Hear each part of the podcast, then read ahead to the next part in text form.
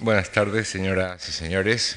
Concluye hoy el ciclo de conferencias en torno a Toulouse-Lautrec eh, y le toca, le, eh, vamos a hacer la palabra dentro de un momento, al profesor Javier Maderuelo. Me es eh, muy grato y al mismo tiempo un poco difícil presentar en esta casa a Javier Maderuelo. Javier es eh, colaborador muy asiduo eh, nuestro desde hace más de una docena de años y además en campos muy diversos. La primera vez probablemente que pisó este escenario lo pisó como componente de un grupo musical en un concierto, por, cierto, muy, muy divertido. Y esta misma mañana también lo ha pisado, probablemente muy cerca de donde yo estoy ahora, presentando uno de nuestros conciertos eh, para jóvenes. Eso quiere decir que Javier Maderuelo también eh, es músico y tiene algo que decir sobre estas cuestiones. Pero hoy viene aquí como doctor en arquitectura y como profesor titular de estética en la Escuela Superior de Arquitectura de Valladolid. Además ha participado como profesor en muy diversos eh, cursos, seminarios, simposios y seminarios. Ejerce además como crítico y ensayista eh, y escribe asiduamente sobre arte, sobre música y arquitectura. Ha sido crítico de arte en, el diario El Independiente y en la revista CIAM y actualmente lo es en el diario El País.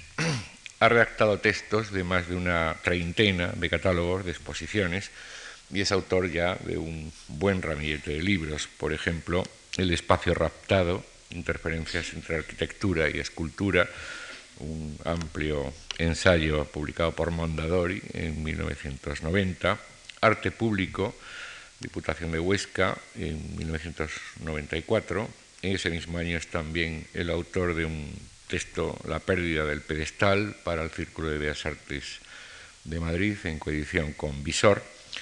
Y en este mismo año, pues coincide la edición de hasta cuatro o, cinco eh, libros, como por ejemplo el monográfico Cristina Iglesias, cinco proyectos para Argentaria, Andreu Alfaro, Espacio Público, eh, para la Fundación eh, CAM de Alicante, Nuevas Visiones de lo Pintoresco, el Paisaje como Arte, para la Fundación César Manrique de Lanzarote, o Arte y Naturaleza, un bellísimo libro que resume unos encuentros que él ha dirigido y que ha publicado en Huesca, la Diputación de Huesca, en este mismo año, como les decía.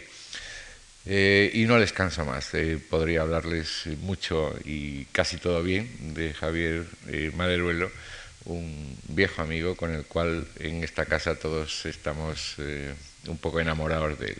espero que después de esta charla ustedes también lo estén un poco. Muchas gracias.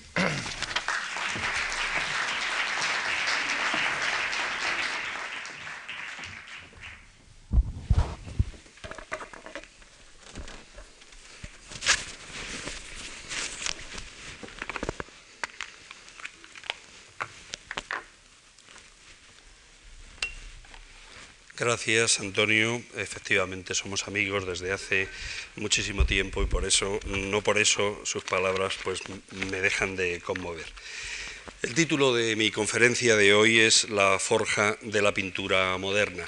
Y he tomado desde hace algún tiempo una costumbre y es la de dedicar eh, mis conferencias. En este caso, esta conferencia se la dedico a José Capa, otro compañero aquí en la Fundación, que no está hoy mm, con nosotros, está de viaje, y se la dedico a José Capa porque él estimula el conocimiento, mi conocimiento, incitándome a estudiar temas como el de esta conferencia, que ha sido realmente incitado por él.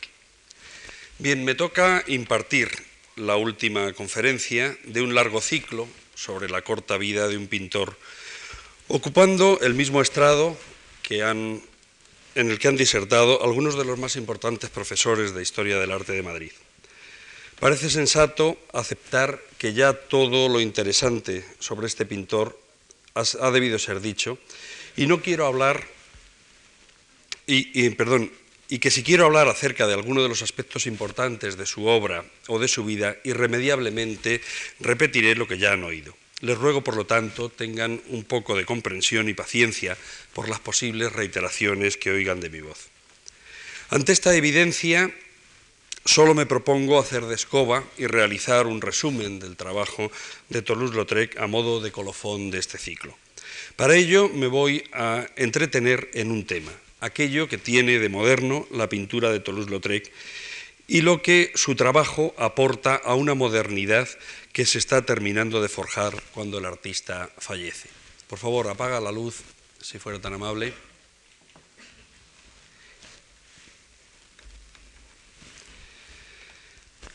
La figura de Toulouse-Lautrec ha sido deformada a través de los tópicos que se han elaborado sobre su arte y su vida. Sin embargo, a través de su obra se le puede reconocer como uno de los artistas que consuma la modernidad y anuncia el advenimiento de las vanguardias. Toulouse-Lautrec ha sido traicionado por una celebridad cosechada fuera de los circuitos del arte, al ser reproducidos sus carteles, este tipo de carteles, hasta la saciedad en estampas de calendario y tarjetas postales. También ha sido traicionado en las innumerables reediciones de litografías realizadas en todo tipo de formatos y soportes con destino a la decoración de las habitaciones y las carpetas de los adolescentes y sobre todo ha sido traicionado en la apropiación que la publicidad ha hecho de imágenes que obsesiva y estereotipadamente son utilizadas con fines muy alejados a las motivaciones del artista. Todo ello ha conducido a familiarizar el ojo del espectador actual con estas figuras de Jean Avril o de Aristide Briand, a convertirlas en imágenes que por su familiaridad nos resultan facilonas y de esta manera queda empañado el enorme interés que encierra la obra de Toulouse-Lautrec, que es la de un auténtico forjador de la pintura moderna. Por eso es necesario enfrentarse con espíritu analítico a las obras reales que se exhiben ahora en esta exposición. Es necesario enfrentarse a estos óleos y dibujos que muestran la auténtica importancia de los recursos plásticos. No son, como han podido ustedes comprobar en la exposición, no son obras bellas ni elegantes en el sentido clásico de ambos términos. Son obras sensitivas y sensuales que reflejan la verdad y el dolor del palpitar de la vida en el París de fin de siglo. Con ellas, Toulouse-Lautrec logró dar un enorme paso hacia la modernidad a través de una serie de recursos propios que se aprecian fundamentalmente en cuatro puntos que voy a repasar. El primero es los temas, estos temas cotidianos y banales. El segundo es la composición, que como ya se ha hablado aquí en días anteriores, es de carácter fotográfico. El tercero es la utilización de una serie de colores desprejuiciados y vivos con tonos muy expresivos. Y por último, la cuarta es la utilización de procedimientos técnicos que hasta entonces resultaban insólitos. El interés que despierta actualmente la obra de Toulouse-Lautrec no se apoya ciertamente en el éxito fácil de este tipo de carteles, en esa capacidad inmensa que tuvo para transformar un género aún menor entonces que la ilustración, el del cartel publicitario, hasta convertirlo en arte gracias a sus contundentes figuras de contornos netos y colores intensos y planos, tan atractivas que son como dianas que reclaman las flechas de nuestros ojos, sino que lo que nos interesa realmente ahora de la pintura y la obra gráfica del artista es el papel que jugó en el triunfo y la consolidación de lo que llamaremos la pintura moderna. Pero, ¿qué es la pintura moderna? Para aclararlo, seguiremos al auténtico teórico de este concepto, al poeta y crítico de arte Charles Baudelaire. Baudelaire, en sus comentarios sobre los salones y sobre todo en su ensayo titulado El pintor de la vida moderna, que fue publicado por primera vez en Le Figaro el 26 de noviembre de 1863, exactamente un año antes del nacimiento de Toulouse-Lautrec. En este texto, en El pintor de la vida moderna, Baudelaire, con una clarividencia premonitoria, descifrará las condiciones y el carácter que debe tener toda pintura que quiera ser moderna. El ensayo originalmente estaba dedicado a alabar la obra de un pintor dibujante, Constantin Guy de Saint-Hélène, un artista, entre comillas, de segundo orden, como lo presenta Baudelaire, Un artista que posee, según sus palabras, algo de bueno, sólido y delicioso que se descubre en la belleza particular, en la belleza de circunstancia y en el rasgo costumbrista, tal y como nos dice Baudelaire. De la misma manera, Toulouse-Lautrec es también un artista considerado por muchos de segundo orden, sobre todo al ser comparado con los grandes monstruos de la historia del arte. Pero un artista que es capaz de crear unas obras cuya bondad, solidez y delicia se apoyan precisamente en una belleza particular y circunstancial, y en ese costumbrismo de la vida moderna que supo retratar admirablemente. Se me antoja que hay una afinidad entre el carácter de la obra de Constantin Guy, a quien por pudor Baudelaire nunca nombra en el ensayo, y la obra de Toulouse-Lautrec. Es más, para los que crean que para los que crean en la predestinación, leyendo a Baudelaire parece como si este personaje, solo nombrado en el texto con el nombre de Messier Guy, sea realmente Toulouse-Lautrec. Que Toulouse-Lautrec siga las teorías de Baudelaire, por otra parte, no tiene nada de extraño, ya que las ideas del poeta ejercieron una enorme influencia durante la segunda mitad del siglo XIX en todos los pintores que quisieron ser modernos. Y aunque alguien lograra demostrar que Toulouse-Lautrec nunca leyó sus críticas y ensayos, esto no invalidaría la capacidad de su influencia ni la identificación de Toulouse-Lautrec con los ideales representados por el tímido Constantin Guy, que a través de este ensayo de Baudelaire se convirtió en el espejo, sino en el modelo de la modernidad. Toulouse-Lautrec fue un hombre de la vida moderna en el sentido en que Baudelaire lo describe. Escuchemos las palabras de Baudelaire. Dice, para el perfecto flaneur, para el observador apasionado, constituye un gozo inmenso elegir morada en lo ondulante, en el movimiento, en lo fugitivo y lo infinito. Estar fuera de casa y sin embargo sentirse en ella en todas partes. Ver el mundo, estar en el centro del mundo y permanecer oculto al mundo. Tales son algunos de los menores placeres de estos espíritus independientes, apasionados, imparciales, que la lengua solo puede definir torpemente el observador es un príncipe que goza en todas partes de su incógnito.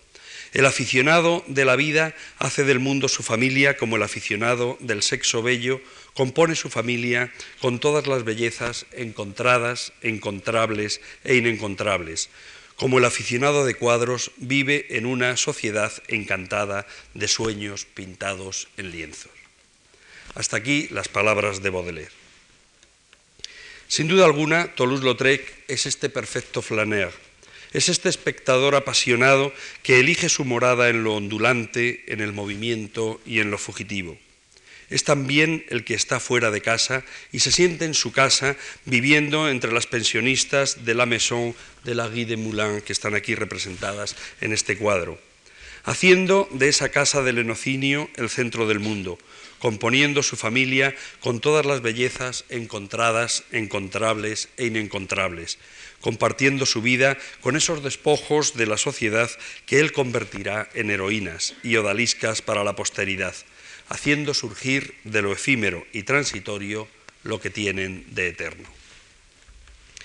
Pero es Toulouse-Lautrec sobre todo el observador de ese espectáculo que es la vida moderna el testigo de una época que quiere librarse de los atavismos del pasado, sacudiendo los pilares del clasicismo, los pilares de la moral y sacudiéndose también esa seriedad superficial que aparece en estos personajes. Poco más adelante añade Baudelaire refiriéndose al pintor de la vida moderna. Leo textualmente.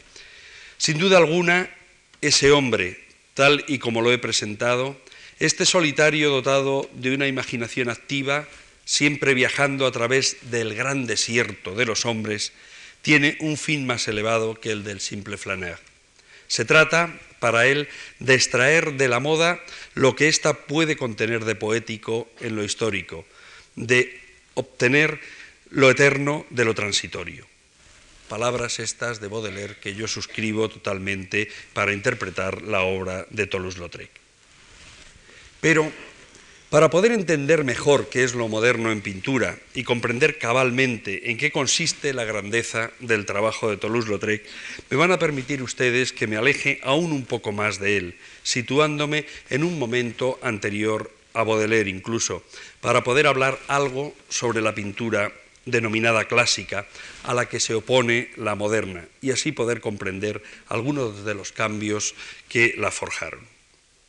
De forma muy general y esquemática podemos decir que en el arte clásico, supuestamente heredero de los ideales de la Grecia y de la Roma antiguas y del Renacimiento, que este arte clásico se caracteriza por el intento de consecución de la belleza absoluta, eterna e inmutable a través de la imitación fiel de la naturaleza y representando generalmente escenas de la historia. El concepto de modernidad artística no se puede entender plenamente sin enfrentarlo, sin enfrentarlo al concepto de clasicismo, sin sopesar las diferencias sustanciales que se establecen entre una estética de lo intemporal y una estética del instante. Los cambios artísticos que caracterizan la era contemporánea están unidos a la evolución y al consiguiente descrédito del concepto de belleza acuñado por el clasicismo del concepto de belleza que aparece, por ejemplo, en este cuadro de Poussin, El triunfo de David, que pueden ver en el Museo del Prado. El tema por excelencia del arte clásico era el género histórico, acompañado de vertientes subalternas como el retrato, el paisaje o el bodegón. Pero incluso en estos temas secundarios está siempre presente esa idea de intemporalidad con la que eran tocados todos los asuntos mitológicos, bíblicos o cualquier otro acontecimiento digno de ser tenido en cuenta por la historia. Los artistas clásicos, este tipo de artistas, imitaban selectivamente acciones nobles de hombres mejores que nosotros, tratando de conmovernos con imágenes que ayuden a nuestra edificación moral restringiendo el campo de temas a las hazañas de dioses, héroes y personajes piadosos cuya ejemplaridad tiene que ser necesariamente intemporal e inmutable. A la vez que se desbordan que se desbordaban las barreras restrictivas impuestas por las normas de la belleza, el artista contemporáneo secularizado ya y libre, se irá librando de este acartonado repertorio de efectos, empezando por desembarazarse de las historias. Aparecen así en la pintura personajes cotidianos, inmediatos y sin pretensiones de la más mínima ejemplaridad, como sucede, por ejemplo, en este cuadro de Courbet. Muy claramente se aprecia cómo se produce este cambio en los temas pictóricos observando precisamente la pintura de Courbet y muy especialmente este cuadro titulado Señoritas a la orilla del Sena en verano. Cuadro que fue presentado con gran escándalo en el Salón de 1857. En él no se representa a dos damas decentes en una actividad que pueda ser digna de ser llevada a un cuadro por un maestro de la pintura sino que se nos muestra aquí a dos señoritas con una indumentaria y, moral, y modales que pertenecen claramente a una clase social urbana que había emergido durante el Segundo Imperio por medio de una serie de actividades que no se podían declarar públicamente. Se aprecia inmediatamente que estas señoritas que pretenden imitar a esas damas de la buena sociedad son personas de modales groseros. La opulencia recargada que vemos en sus vestidos, el desdén de sus posturas relajadas, denotan este origen miserable del que han surgido y que no pueden ocultar, incluso aunque eh, se coloquen los guantes estos o el sombrero que lleva esta señorita. La escena representa el momento de la siesta, un descanso en una jornada de domingo pasada en la orilla del Sena. Dos muchachas que, sofocadas por el calor, se tumban sin recato en el suelo bajo un árbol. La más inmediata, la primera, la señorita que está vestida de, blanco, como podemos eh, ver ahí, sin observar ninguna etiqueta ni cautela, se ha quitado el sombrero y despreocupadamente se ha liberado también de la parte superior de su vestido, dejando al descubierto su camisa y enseñándonos también sus enaguas profusamente bordadas. En fin, todo un escándalo que le valió a Courbet el apodo de apóstol de la fealdad y el ser considerado abanderado del arte libre, cuando ser abanderado del arte libre era realmente un pecado, interpretándose sus cuadros como manifiestos político-sociales, lo cual le creó una fama de insurrecto y le llevó a pasar incluso seis meses en la cárcel. Toulouse-Lautrec va a seguir precisamente esta vía anticlásica abierta por Courbet, alejándose también de los temas y modelos clásicos que idealizan el pasado para deleitarse en la representación de imágenes que cualquier censor de la época denominaría de feas, inmorales e irreverentes. La pintura romántica y sobre todo el impresionismo nos va a ofrecer no solo paisajes autóctonos y retratos individualizados, sino que va a traer a los lienzos la actualidad, como por ejemplo Renoir en este Moulin de la Galette. Nos va a traer eso que sucede en las calles, en los lugares de moda, en las playas, en los salones de baile e incluso en las carreras de caballos, como nos hace Degas en este cuadro, representando de esta manera el spleen del flaner baudeleriano, dando de esta manera pleno sentido a la palabra moderno.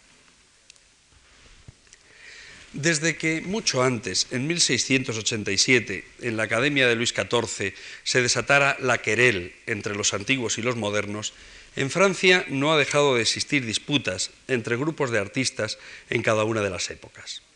Bien conocida es la polarización de la sociedad parisienne entre los ingristas y los seguidores de Baudelaire, entre los clasicistas partidarios de la pintura de historia y sus consolidados métodos de representación, y los románticos, esos pintores coloristas abiertos a los temas modernos y a la experimentación.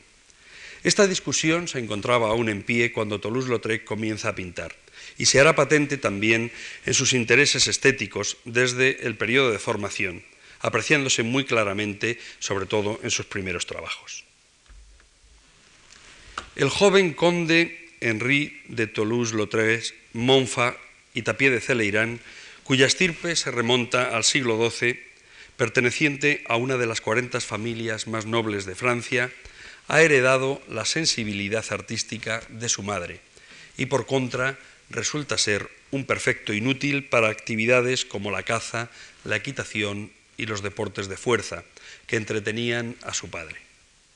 Cuando decide tomar lecciones de pintura en París, sus maestros, como corresponde a la alcurnia y nobleza de su linaje, son los más reputados pintores oficiales, entre comillas, que se alineaban en lo que hoy conocemos como el naturalismo academicista. Toulouse-Lautrec empezó trabajando con Léon Bonnat, con quien entró como alumno en el año 1882. Y cuando Bonnat cierra su taller en 1883, tras aceptar el cargo oficial de profesor en la Academia de París, se traslada al atelier de Fernand Cogmont. La elección de Bonnat y de Cogmont como maestros, al contrario de lo que pueda parecer, dejó una huella que se puede rastrear en toda la obra del joven alumno. León Bonnat era un pintor nacido en Bayona, formado artísticamente en España, en el taller de José Madrazo, muy influido por la pintura de Velázquez y sobre todo por el tenebrismo de Rivera y de Ribalta. Aunque la fama de Bonnat, que le llevó a ser director de la Villa Medici en Roma, se basaba en el retrato, fue retratista del presidente de la República Francesa, Alphonse Adolphe Y también de Victor Hugo, este retrato de Victor Hugo que fue luego totalmente reproducido en infinidad de estampas y de libros. A pesar de esta cualidad de retratista, sus pinturas más sorprendentes tratan de temas bíblicos. Precisamente dos años antes de entrar Toulouse-Lautrec como alumno suyo, Bonnat había presentado en el Salón de 1880 un cuadro titulado Job, este cuadro que vemos aquí que causó auténtica sensación. En él se ve a un anciano desnudo, sentado en el suelo, con rostro implorante, emergiendo de un fondo oscuro. Los historiadores Rosenblum y Jansson lo describen no sin cierta malicia con estas palabras que les voy a leer. Dice, su Job es descendiente de los tenebristas santos de Rivera, aunque aquí la fidelidad de los detalles llega a tales extremos que podemos considerar que la pintura resulta más convincente como una descripción naturalista de un espécimen dentro del estudio de la geriatría que como una nueva creación de aquel bíblico símbolo de paciencia frente a un indecible sufrimiento que en teoría es el tema del cuadro. Hasta aquí las palabras de Rosenblum y Jansson. Sin duda alguna, el contacto con el retratista Bonnat le permitirá a Toulouse-Lautrec aprender los recursos de un género, el retrato, en el que llegará a ser un consumado maestro. Pero tal vez como rechazo a las enseñanzas de Bonnat, ese rechazo que hay al padre, sentirá un profundo desprecio por este tipo de detalles que hace que en este celebrado cuadro sobre Job los espectadores se entretengan contemplando las venas de los brazos, las arrugas del vientre, los pelos hirsutos de la barba blanca o la macilenta piel del anciano, que a fuerza de realismo resulta teatralmente acartonado, como si estuviera disecado. La acumulación de detalles veristas hace que la mirada se concentre en ellos y el tema, esa desesperada soledad del santo, pase a un segundo término. Por su parte, Fernand Cogmont, muy en la línea historicista de Monat, es también especialista en temas religiosos y sobre todo en escenas prehistóricas, que ejecuta con una minuciosidad de detalles supuestamente arqueológicos. Eso lo podemos comprobar en este cuadro titulado Caín, que se encuentra hoy en el Museo de Orsay.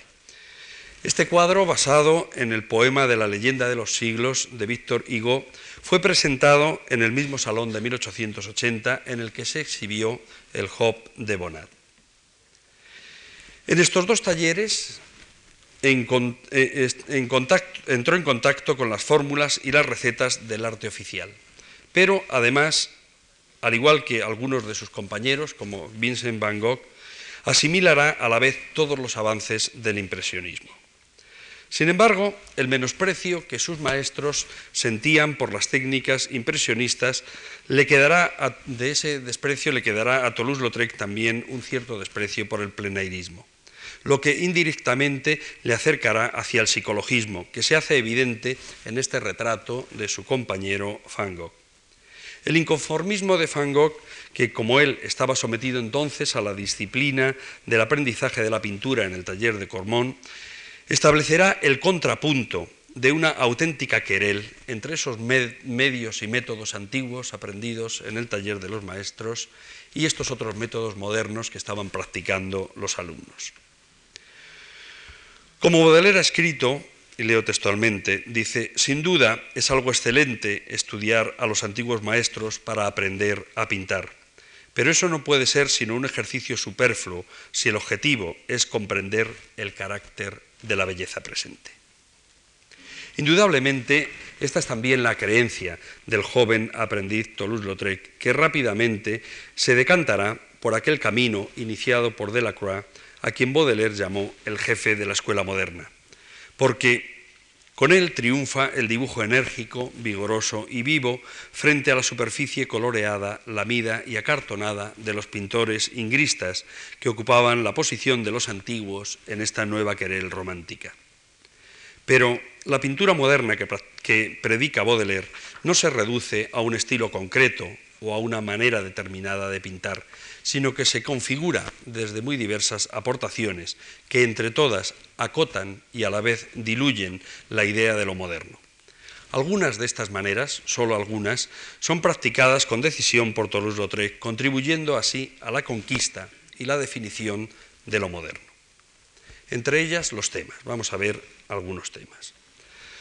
Toulouse-Lautrec se encuentra entre ese grupo de artistas que, despreciando la consecución de la belleza eterna del clasicismo, han buscado esa belleza particular, inherente a las pasiones nuevas que reclamaba Baudelaire para el artista moderno, y que, como él, encontró en este jardín artificial en el que crecen las flores del mal, a la luz agria de las candilejas del cabaret, en las sórdidas camas de la prostitución y el lesbianismo.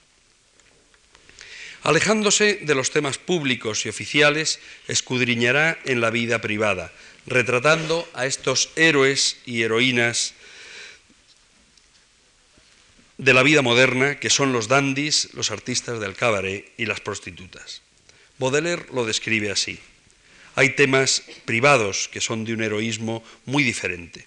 El espectáculo de la vida elegante y el de millares de existencias que circulan por los subterráneos de la gran ciudad nos prueban que nosotros no tenemos más que abrir los ojos para conocer nuestro heroísmo.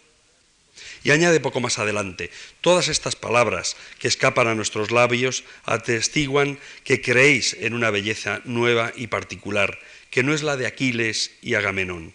La vida parisien es fecunda en temas poéticos y maravillosos. Lo maravilloso nos envuelve y nos empapa como la atmósfera, pero no la vemos. Esta intuición de una belleza particular que emerge, allí donde empieza la noche fue el tema que 25 años después requirió toda la atención de Toulouse-Lautrec, quien la plasmó definiendo en sus cuadros y dibujos la idea de la belleza moderna.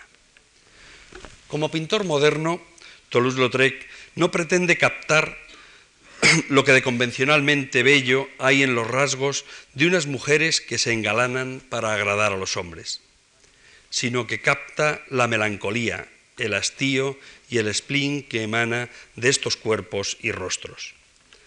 No capta la sonrisa que de forma forzada estas mujeres muestran en las fotografías, en las que se aprecia una actitud estereotipada, destinada a agradar a sus posibles clientes, sino que capta el, gesto adusto, cansado y resignado, oponiendo a la alegría de las francachelas nocturnas el dolor moral, el destino triste de estas criaturas marcadas para siempre por el desprecio de la sociedad.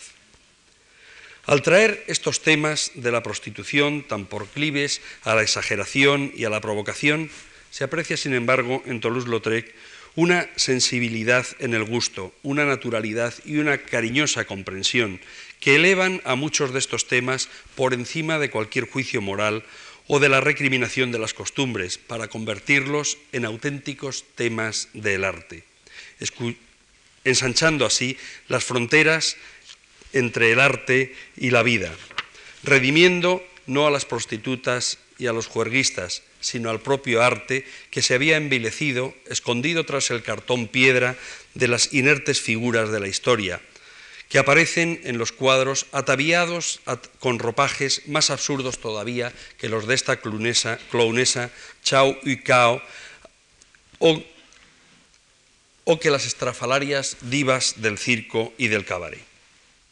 Para Baudelaire, el pintor moderno es ante todo el pintor de la vida moderna.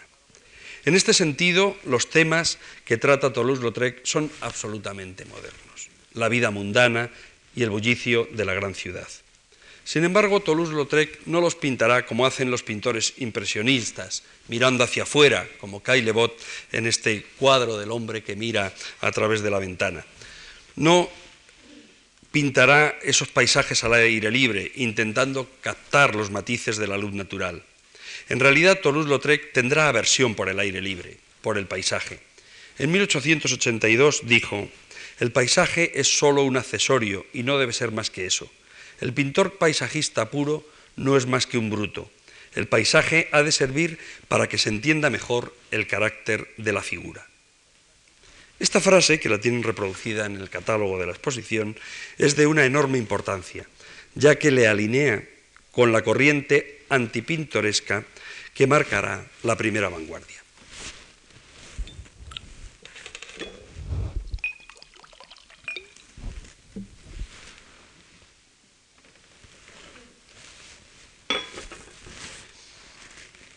Al contrario, al contrario que Caillebot o que Monet, que se fijaron como tema de la pintura los nuevos lugares de la ciudad, por ejemplo esta Place de Logop o la estación de Saint-Lazare, reflejando el bullicio de las calles y de las estaciones del ferrocarril. Para captar el palpitar de la vida moderna, Toulouse-Lautrec se trasladó al interior del baile, al circo y a la casa de citas, es decir, a las entrañas de la noche. En este sentido, Toulouse-Lautrec es el pintor de la gran ciudad, pero no de estas vistosas calles o de sus suntuosos monumentos, sino de, las alegres, de los alegres y sórdidos interiores. Allí, en estos interiores, va a encontrar el filón sobre el que posar su mirada, fijándose en los contrastes humanos. Efectivamente, sus cuadros pueden ser interpretados como sociología pintada, pero en ella se recrean no tanto los tipos o estereotipos del mundo del espectáculo como personajes concretos. En este cuadro aparecen, como ya nos contó el martes el profesor Guillermo Solana, una serie de personajes conocidos que podríamos repasar otra vez. Maurice Guibert, eh, la macarona, esta mujer vestida de blanco, el siguiente señor del sombrero es el fotógrafo Paul Scott, luego después está el pintor eh, eh, Maurice Guibert y de espaldas Nelly al fondo encontramos a la Gulí y a su hermana, al primo de Toulouse-Lautrec, eh, eh y al propio Toulouse-Lautrec un poco más abajo. Y por último, en el borde del cuadro encontramos al artista May Milton. Mujeres y hombres que fueron sus amigos, de los que conocemos sus nombres, apellidos, sus ocupaciones, convirtiéndose así a la vez esta pintura en un género autobiográfico. Estas escenas y personajes son descritos por Toulouse-Lautrec con total fidelidad a la verdad, mostrándonos, mostrándonos tal y como eran. La admiración, por ejemplo, que sentía Toulouse-Lautrec por las estrellas del cabaret hace que no las retrate idealizadas. Así, cuando realiza los dibujos y bocetos para el cartel de su admirada Yvette Gilbert, ella se siente molesta y escribe una breve carta rechazando unos dibujos en los que se queja. Dice, pero por amor de Dios, no me saque usted tan fea. Un montón de gente que me ha visitado ha puesto el grito en el cielo al ver su boceto coloreado, refiriéndose a este dibujo y otros que le había mandado. Tampoco disimula el aspecto de su buena amiga Laguli, cuando nos la muestra en este cuadro tal y como era, ligeramente estrábica y con ese movimiento de labios que torcía hacia la izquierda. Esta naturalidad, exenta de prejuicios, le convierte en un cirujano social que muestra con crudeza los vicios sin ocultar la realidad de esa aparente vida feliz que se desarrolla en bailes y juegos, flirt y francachelas, en las que los aristócratas, prostitutas, escritores, pintores, modistillas y actores comparten con igual derecho los mismos locales. Este cronista de los vertederos de París es un poeta gráfico que en clave sarcástica unas veces, tierna otras, recrea un mundo de mujeres aparentemente provocadoras, pero lo hace sin forzar ni el gesto ni la expresión de estos cuerpos miserables de ademanes toscos que reflejan la decadencia física de unas muchachas carentes de educación y sin los más mínimos modales. Alejado ya de los ideales del clasicismo, la belleza que ahora apreciamos en sus obras radica en la sinceridad, en la verdad que muestran, ya que Toulouse-Lautrec es implacable en su mirada. Al contrario del filón que explotará la vanguardia, en la obra de Toulouse-Lautrec no hay voluntad de escándalo, sino una naturalidad que podemos comprobar en estas tres damas, estas tres prostitutas eh, comiendo en el refectorio, que nos permite comprender la sórdida vida de ese mundo que emerge de las sombras cuando debe dormir la gente decente. La gran intranquilidad que provocaron estos cuadros y dibujos en la época no provenía de su antiacademicismo o de la despreocupación en el acabado de las obras, tampoco de que sus pinturas decoraran barracas de feria o eh, salones de burdel, en vez de ser exhibidas en aquellos grandes salones oficiales, sino de la negación de las jerarquías y convenciones sociales al convertir a una prostituta en actitud desenfadada en el tema de la pintura, dotándola así con su atención estética de una dignidad que antes no tenía. Mientras que se atreve a mostrar la vulgaridad de estos burgueses con chistera, de rostros lascivos, que pertenecen a lo mejor de la sociedad. Si nos atenemos a las clasificaciones de la historiografía, la obra de Toulouse-Lautrec no encaja totalmente en ninguno de los estilos del fin de siglo. Guillermo Solana nos contaba el martes cómo eh, nos lo presentaba como un pintor simbolista, si sin embargo no era un pintor simbolista. Se le considera también un pintor postimpresionista, porque en la disposición de los personajes y en la composición de las escenas se aprecia sobre todo la influencia de Edgar Degas, quien fue vecino del estudio de Toulouse-Lautrec en la Guy Tourlac en Montmartre. Efectivamente, la influencia de Edgar Degas en la pintura de Toulouse-Lautrec es más que evidente. Incluso era evidente entonces, cuando el propio Degas se quejaba de su vecino diciendo, él se pone mis trajes, cortándolos a su medida, refiriéndose a la adaptación que Toulouse-Lautrec hacía de sus temas más novedosos, como por ejemplo la manera de representar los caballos. Aunque los caballos, este caballo, por ejemplo, que le habían fascinado en su casa de campo desde la infancia, es el primer tema que Toulouse-Lautrec encuentra para pintar cuando aún no se había trasladado a París con el fin de aprender el oficio. Son muchos los historiadores, a pesar de que ya digo que antes de conocer a Toulouse-Lautrec ya pintaba caballos, son muchos los historiadores que asocian la influencia de Degas con este tema primerizo. Es cierto que el primer cuadro maduro e importante por su extremada composición es este artista a caballo en el Circo Fernando, pintado en 1887. Y es cierto también que este cuadro tiene una gran influencia con la pintura de Degas. Pase dos diapositivas, por favor. Vemos aquí a la, a la izquierda el ajenjo de Degas, un cuadro muy eh, típico de la pintura de este pintor, y a la derecha Monsieur Boileau de Toulouse-Lautrec. No yo creo que de hacer ningún comentario para darse cuenta cómo eh, la representación de estas mesas eh, tiene el mismo tipo de perspectiva un poco forzada. O incluso, pase la de la derecha, este otro cuadro de Toulouse-Lautrec, a la eh, en el cual vemos el mismo tema, eh, invertido eh, especularmente, pero totalmente el mismo tema. Degas, que era un cazador de inéditos en busca de lo nunca visto, se sirvió de la fotografía, que él mismo realizaba y revelaba a modo de apunte, confeccionando con sus fotos una especie de diccionario de imágenes o de memoria visual. Este adiestramiento que tenía Degas en las técnicas fotográficas, de las que era algo más que un simple aficionado, le predispuso a adquirir lo que hoy podríamos denominar el ojo fotográfico, fenómeno que se puede apreciar en muchos de sus cuadros, donde los puntos de vista son un poco insólitos para la época. Pase dos diapositivas, por favor.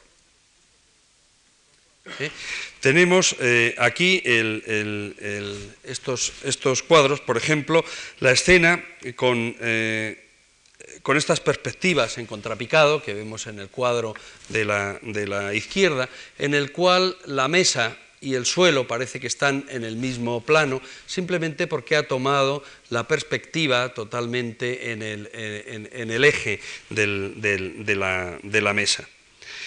Este ojo fotográfico se aprecia también en ciertos tipos de cuadres y composiciones complejas en las que los acontecimientos se desplazan a los extremos y aparecen en los primeros planos eh, vacíos, eh, dejando casi un hueco en el centro. Es el caso de este cuadro del despacho de algodón, en el que la escena más interesante parece que está desbordada en este, en este extremo del cuadro e incluso no sabemos qué está pasando porque las manos del personaje están cortadas. Las miradas de todos los demás personajes están dirigidas hacia otro lado y realmente en el centro del cuadro no sucede absolutamente nada.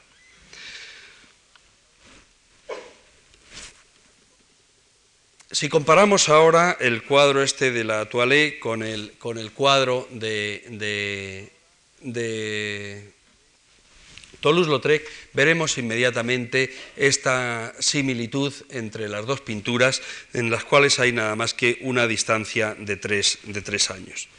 Tal vez aquello que mejor sitúe a Toulouse-Lautrec como renovador de la pintura sea precisamente la adopción de este carácter fotográfico aprendido de Degas en sus composiciones, en las que los personajes son sorprendidos en actitudes inverosímiles como en una instantánea, en actitudes que podríamos calificar de antipictóricas por eh, su ausencia de pose. Pase dos fotografías, por favor. Esto es.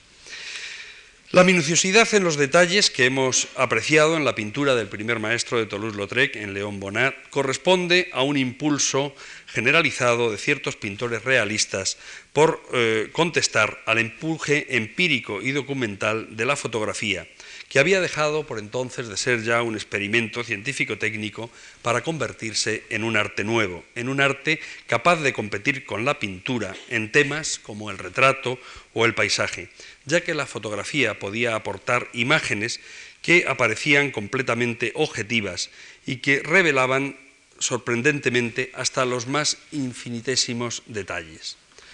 Toulouse-Lautrec, que fue amigo personal de algunos de los pintores, perdón, de los fotógrafos más afamados de París, aceptó las ventajas de la fotografía y aunque no creo que le inquietara lo más mínimo la ascensión de la fotografía como arte, respondió a su manera, de forma diametralmente diferente a como lo hicieron los pintores, estos pintores detallistas que podríamos calificar de fotorrealistas. Respondió al reto de la fotografía prescindiendo del detalle, que comprendió como algo mecánico capaz de ser reproducido por una máquina, por una máquina fotográfica, por ejemplo, y se enfrentó a ella en un campo en el que todavía la fotografía no podía competir del todo con la pintura. Se enfrentó con ella en la captación del instante. Es necesario tal vez recordar que la fotografía de hace más de un siglo requería de unas condiciones precisas en cuanto a la mecánica de trabajo y la lentitud de los preparativos. Los fotógrafos necesitaban de una elaborada preparación de escenarios, de una colocación de luces y de la elección de un punto de toma de la fotografía que era generalmente objeto de minuciosos ensayos. Aunque la instantánea era realmente posible ya en la década de, 1870, para conseguir una toma de un retrato con buena profundidad de campo y esa minuciosidad en los detalles que caracterizaba las buenas fotografías, era necesario disponer de un estudio muy luminoso y someter la placa a exposiciones de bastantes segundos, lo que obligaba a los retratados a permanecer quietos durante un tiempo para que la fotografía no saliera movida y esto proporcionaba siempre a los retratados un aspecto realmente acartonado, este aspecto de pose innatural. Este pequeño inconveniente técnico impedía, por ejemplo, obtener fotografías de locales cerrados, como esta que estoy mostrando, o de grupos de gentes que estuvieran en movimiento u ocupando planos diferentes. Si nos fijamos en esta fotografía de la época de Toulouse-Lautrec, estas fotografías relacionadas también con el mundo del cabaret que se realizaban como propaganda de los locales de diversión, observaremos que no son instantáneas, sino que son fotomontajes en los cuales cada una de las figuras había sido tomada en el estudio y luego después compuesta como si fuera un puzzle hasta crear toda esa maraña de personajes y al final venía un dibujante que retocaba los bordes para dar un poco de credibilidad. Ninguna de las figuras, como pueden ver, tienen sombras y todas ellas están realmente compuestas. Toulouse-Lautrec, que fue un gran observador y que poseía una asombrosa memoria visual, podía mejor que cualquier fotógrafo contemporáneo captar el instante, despreciando el detalle y tomando ese gesto fugaz y expresivo de las acciones que sucedían en un abrir y cerrar de ojos, como se puede apreciar en este dibujo del cómico Cadieux, que era un personaje muy nervioso cuya acción consistía simplemente en aparecer y desaparecer rápidamente en el escenario. A esta sensación de movimiento captado en un instante hay que añadir algunos efectos anticlásicos, como el aparente descuido en los encuadres, el representar personajes deliberadamente cortados por el borde, de tal manera que no todas las figuras aparecen completas en sus cuadros. O como sucede en este cuadro eh, eh, primerizo, la figura ha sido situada desplazada con respecto al centro, de tal manera que crea un gran vacío que ocupa la mitad inferior del cuadro. Pero lo más interesante de la obra de Toulouse-Lautrec es el nivel de complejidad que el artista consigue en muchas de sus composiciones. Tomando también aquí de Edgar Degas los modelos, conseguirá escenas complejas en las que los personajes avanzan en multitud de direcciones este parece que se va del cuadro y queda aquí cortado, estas dos mujeres parece que pasan ocasionalmente por delante, mientras que estos grupos de personajes que hay por ahí no están particularmente compuestos, y dejando nuevamente todo el centro del cuadro absolutamente vacío. O bien componiendo un grupo de personas desigual en cuanto a su ubicación, de manera que ninguna está mirando al espectador y que parece que entre ellas tampoco se miran, aunque el otro día José Jiménez nos explicaba cómo era este tipo de mirada. En estos cuadros que parece como si la escena fuera fruto de la casualidad y no correspondiera a ningún interés compositivo determinado. En otros casos, como en este, eligiendo un punto eligiendo un punto del horizonte muy alto aquí está el, borde de la escena, logra todo este espacio para desarrollar una escena con una composición realmente compleja. Si nos fijamos en esta diagonal, que es la que va a organizar todo el cuadro, empezaríamos mirando una mujer sola aquí, un grupo de dos mujeres a continuación, este señor que está mirando atentamente una escena que sucede fuera del cuadro. Y al fondo, este policía de buenas costumbres discutiendo con estos dos personajes que se encuentran aquí. Y por último, una gran cantidad de personas gesticulantes con una serie de movimientos difíciles de estos, cuadros. En el otro extremo de la composición, en este triángulo que nos queda aquí, encontramos una mesa con esa disposición de las mesas que hemos visto antes de Edgar Degas. A continuación, el respaldo de un banco, una nueva mesa ¿eh? y este personaje. Si miráramos instantáneamente este cuadro, muy probablemente nuestra mirada iría al centro. Y en el centro encontramos esta cabellera de un color muy vivo, muy llameante en la oscuridad de la escena. Pero esa cabellera nos está dando la espalda, no nos dice nada. La mirada la traemos hacia aquí y nos encontramos un soberbio perfil que sin duda alguna nos llama profundamente la atención e inmediatamente nos reclama la atención esta cara que queda como en la penumbra frente a la iluminación de la anterior. Y sin embargo, nada de esto es el tema del cuadro. El tema del cuadro es esta escena que está sucediendo aquí arriba. Es la visita del policía de buenas costumbres que viene a comprobar si aquí se está haciendo un baile licencioso y que discute con el que probablemente sea el encargado o algún cliente que quiere sancionar eh, por lo que está sucediendo en esta parte del cuadro. Vemos, por lo tanto, que se trata de una escena realmente compleja, y aparentemente ocasional, pero totalmente compuesta. De manera que lo que parecía ser un cuadro de costumbres pintado con una aparente despreocupación, perceptible en, una, en su pincelada suelta y nada acabada, se nos revela ahora como una máquina de componer tras un calculado estudio. Con el fin de pintar este tipo de figuras más ágilmente y para poder dotar de esta sensación de instantaneidad y de movimiento a los cuadros, Toulouse-Lautrec elaboró sus propias técnicas pictóricas que se apartan sustancialmente de aquellas consolidadas por sus maestros clasicistas. Por ejemplo, diluía mucho el óleo en esencia de trementina para que fuera inmediatamente absorbido por el soporte y se secara muy rápidamente. De esta manera podía trabajar con mucha rapidez pero al ser diluida la pintura, esta no cubría por completo la superficie del cuadro. Lo pueden ver en esta exposición, que la mayoría de ellos están como inacabados.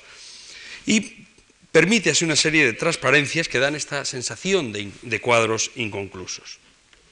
Efectivamente, Toulouse-Lautrec no se preocupará por el acabado ni por la minuciosidad en los detalles, como ya he comentado, que correspondían a esas virtudes en las que se refugiaban los pintores clasicistas.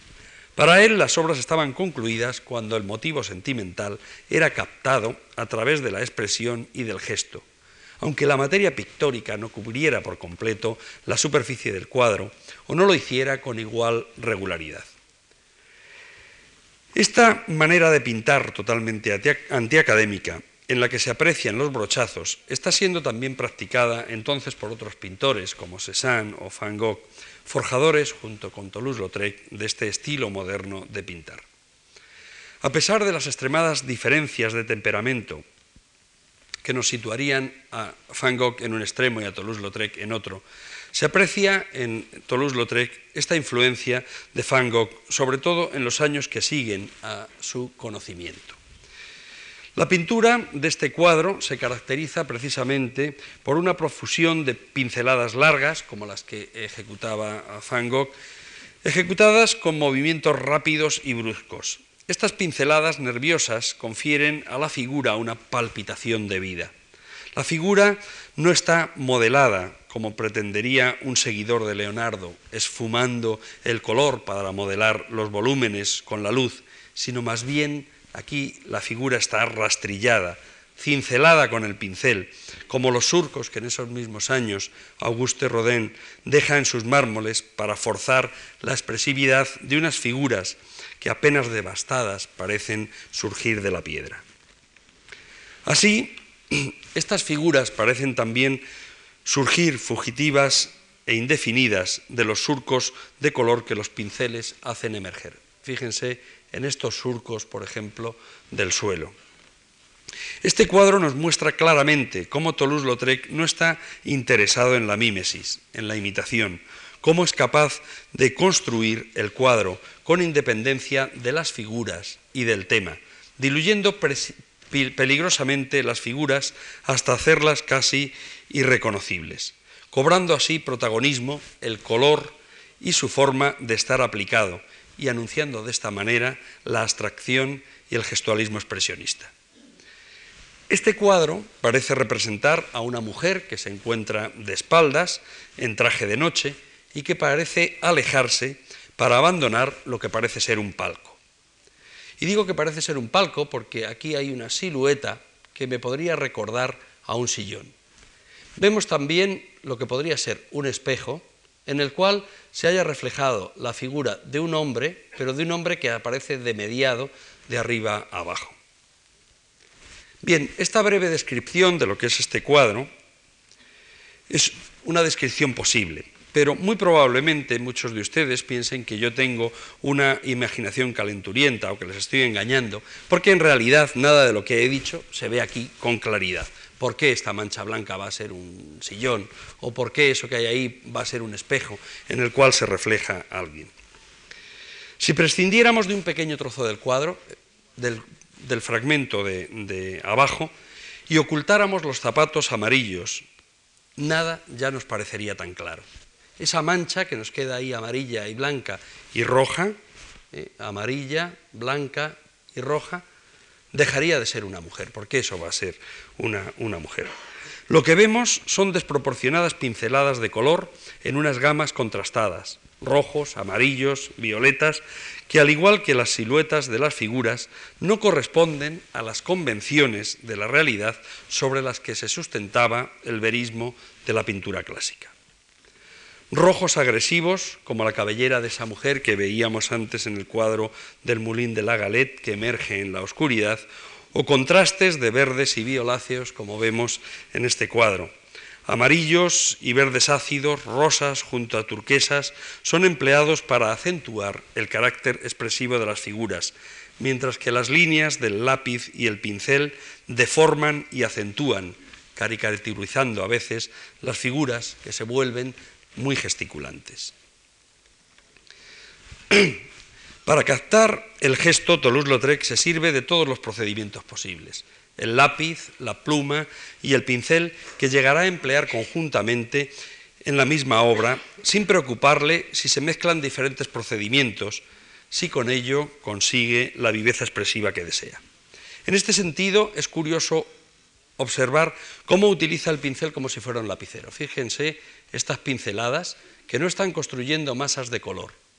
Este cuadro, que lo tienen arriba, lo pueden comprobar, eh, está utilizando el pincel como si estuviera dibujando con un eh, lapicero.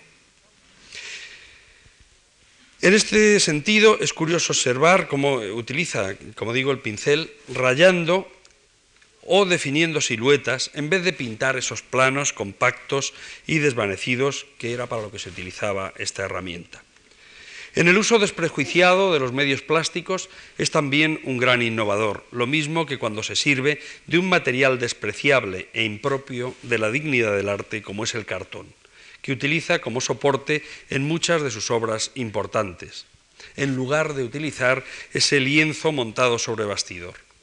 La pintura al óleo y el lienzo esmeradamente preparado eran aquellos materiales nobles que permitían al pintor clásico realizar delicadas imágenes con elegancia y verismo, con colores sólidos que aseguraban su perdurabilidad. Por supuesto, los pintores clásicos también dibujaban sobre papel con otros medios menos nobles como el carbón, el lapicero o la sanguina, y coloreaban también estos dibujos con acuarelas o con tintas diluidas, pero por lo general los dibujos servían solo como bocetos para tantear la composición de historias y figuras y, en realidad hasta hace muy poco tiempo, no habían llamado la atención de los coleccionistas y habían sido siempre considerados incluso como un género menor. Otra de las maneras de expresar la modernidad era, por supuesto, prescindir de la nobleza de estos materiales que habían sido consolidada por la tradición y trabajar con y sobre elementos innobles, sobre elementos despreciables como el cartón o el papel, mezclando en ellos el óleo previamente rebajado con el carbón e incluso con el pastel. Esta utilización inadecuada de los materiales puede ser interpretada también como una metáfora en relación con los temas que él trata.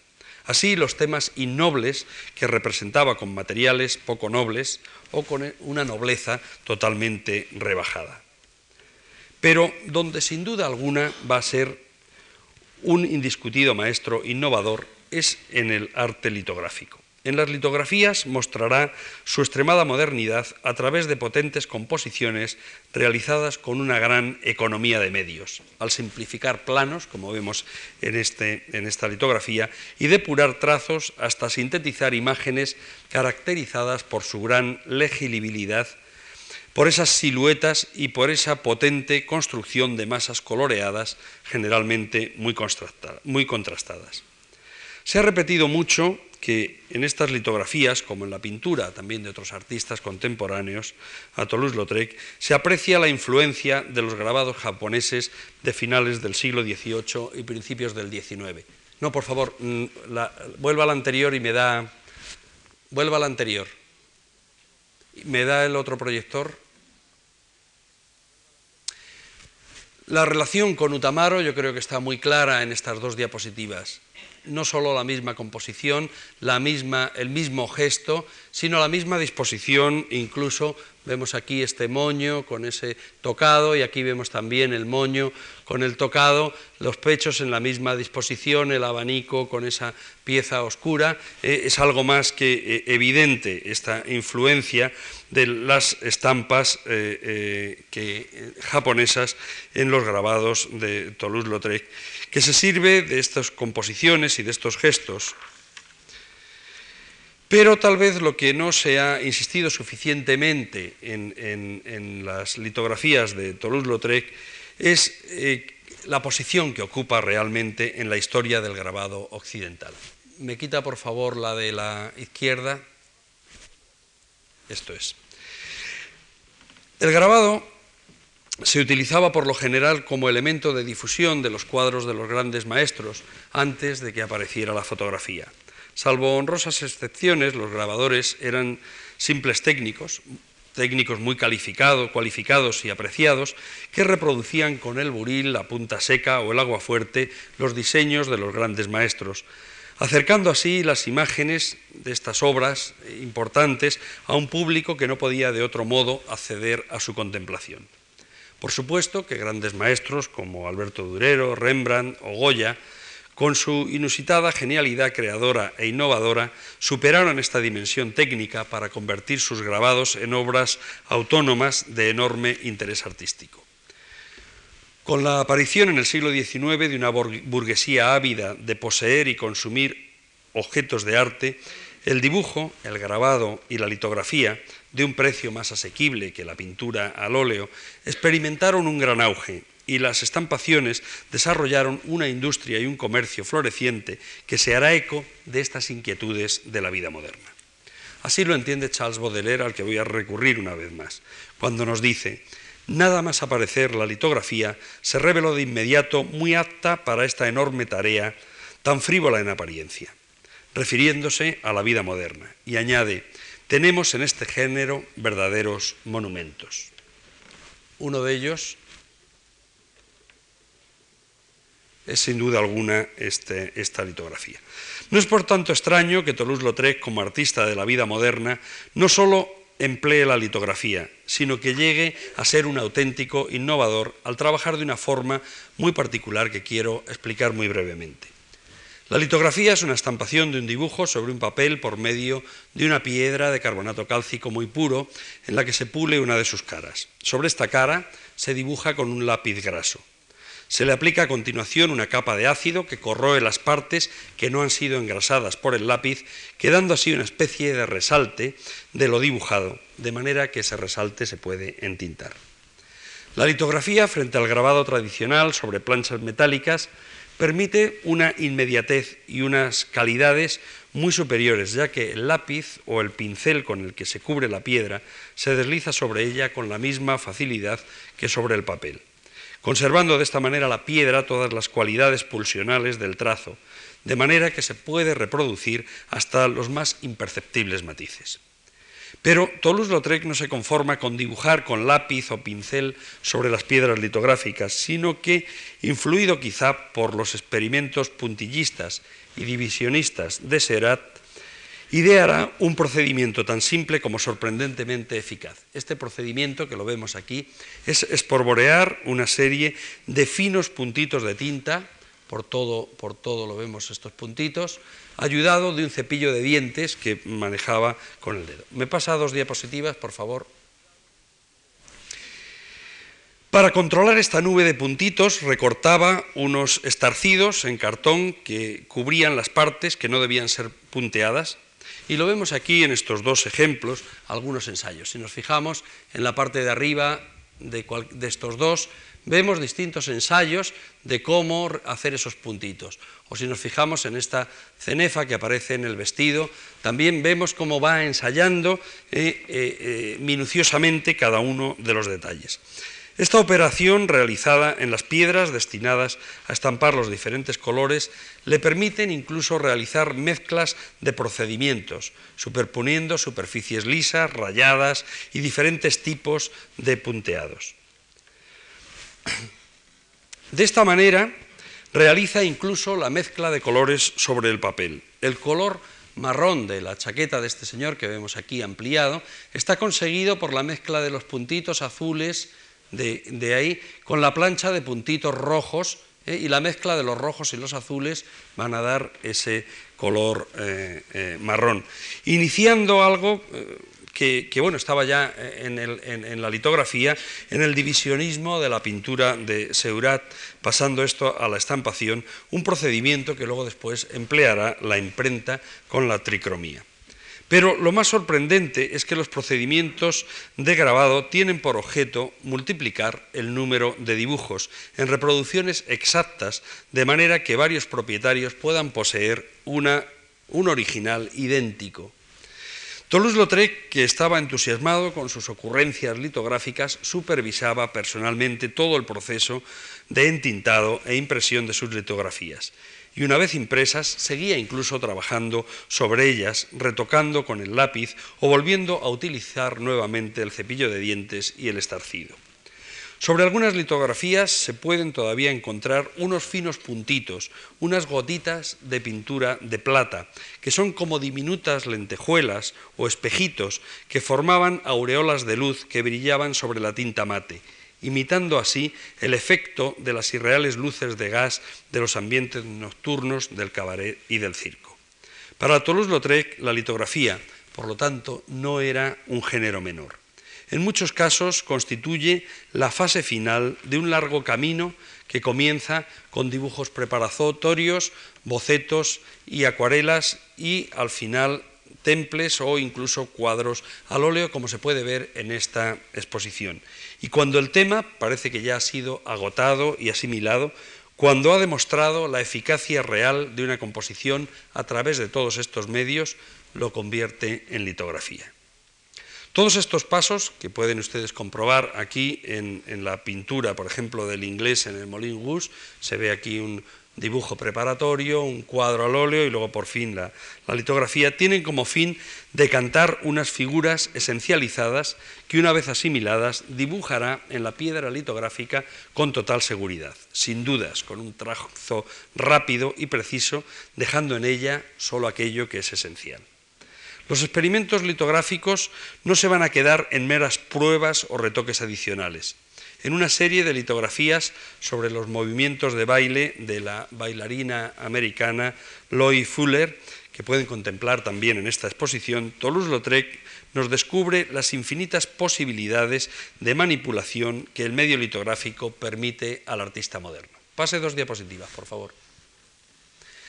Vemos aquí el, el cuadro este al óleo sobre sobre cartón que se encuentra en la exposición. Este óleo preparatorio muestra el movimiento de la bailarina americana, este movimiento que transmitía a unos inmensos y vaporosos tules de varios colores que agitaba con los movimientos de sus cuerpos y de las manos, ayudada de unas pértigas que sujetaba con las manos y que le permitían hacer todo este tipo de jeribeques que eran iluminados por las candilejas del suelo. Los tules producían increíbles espirales que se desvanecían inmediatamente y que eran como aureolas de color flotando en el espacio, una especie de ectoplasmas luminosos. Pase dos más. En este dibujo, en, perdón, en estas litografías vemos que la cabeza ha quedado ya reducida a una mancha más de color y como en el cuadro de esa mujer que, estaba vestida de noche saliendo del palco, Solo los pies, solo estos eh, pequeñísimos pies denotan ya de qué se trata esta, esta figura. El cuerpo ha pasado a ser un mero, color, un ejercicio abstracto de luz emergente, un juego de irisaciones, preparando el camino de lo que 17 años después Kandinsky llamará con toda propiedad ya pintura abstracta. Este ejercicio no es casual, lo va a realizar eh, en diversas litografías. Hay hasta seis pruebas diferentes. Las mismas piedras litográficas con diferentes entintados darán origen a una serie que no podemos dejar de calificar en nuestro lenguaje actual de experimental. Pase dos fotografías más, por favor.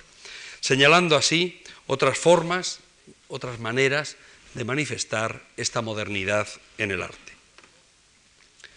Su predilección por la estampación litográfica el diseño de carteles publicitarios y la realización de portadas de libros nos presenta a un Toulouse-Lautrec en otra posición avanzada de la modernidad, al apostar por esa obra mecanizada, por el trabajo seriado capaz de llegar a un público más amplio, inaugurando lo que Walter Benjamin llamará la era de la reproductibilidad técnica y preparando el terreno para la disolución de la autoría, que consumarán las vanguardias, y muy particularmente Marcel Duchamp, al empezar a quebrar el aura de la obra única. Por otra parte, mantendrá la postura de menospreciar aquellos pomposos salones oficiales donde se ofrecen los cuadros para la adquisición estatal con destino a ser alojados en los museos. Pase dos diapositivas, por favor. La obra de Toulouse-Lautrec, por el contrario, se exhibe en la calle, libre y democráticamente, como en esta barraca que Lagully instaló en 1895 en la feria Trône en París. O, pase una diapositiva más, en los atriles publicitarios que se colocaban en las puertas del Molin Rouge, donde podemos ver perfectamente los carteles de Toulouse-Lautrec. Es decir, la obra de Toulouse-Lautrec se exhibe en medio de las calles de esta ciudad que con su bullicio mundano, sus farolas de gas, sus vitrinas y escaparates iluminados, sus kioscos, sus omnibuses y sus primeros automóviles, vive entre la euforia y el spleen que provoca la vida moderna. Una vida que, aunque breve, Toulouse-Lautrec vivió muy intensamente. Muchas gracias.